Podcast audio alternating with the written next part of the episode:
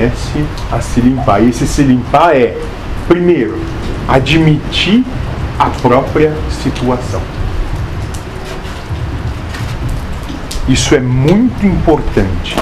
Ninguém realiza coisa alguma se não primeiro admitir o ponto em que se encontra. A partir do momento que você admite, tenha a humildade de pedir ajuda. Porque também absolutamente ninguém faz qualquer coisa sozinho. E nesse pedir ajuda, infinitos são os caminhos, como infinitas são as moradas. Uma delas vai trazer harmonia para você. E depois que você encontrar, siga. E eu não estou dizendo que seguir vai ser gostoso. Não.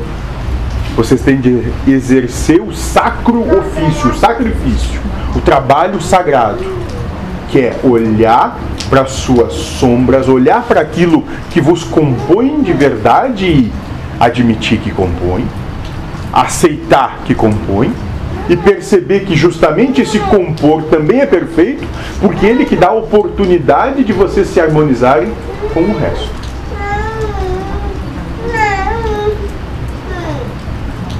Mas isso é um caminho que tem de ser trilhado. Não acontece. As outras pessoas durante esse caminho, então, são espelhos, as pessoas que a gente vai se conectando, encontrando na jornada? Sim. Funcionam justamente para que você tenha a oportunidade de se olhar e você também funciona para dar oportunidade para eles se olharem. Porque a gente só consegue entender algo, né, na maior parte das vezes, quando em algum momento a gente inte- intelectualizou isso, de leu, vivenciou, não é? Aí por isso que o outro surge para nos dar essa. Uma percepção outra. A grande questão é que quando você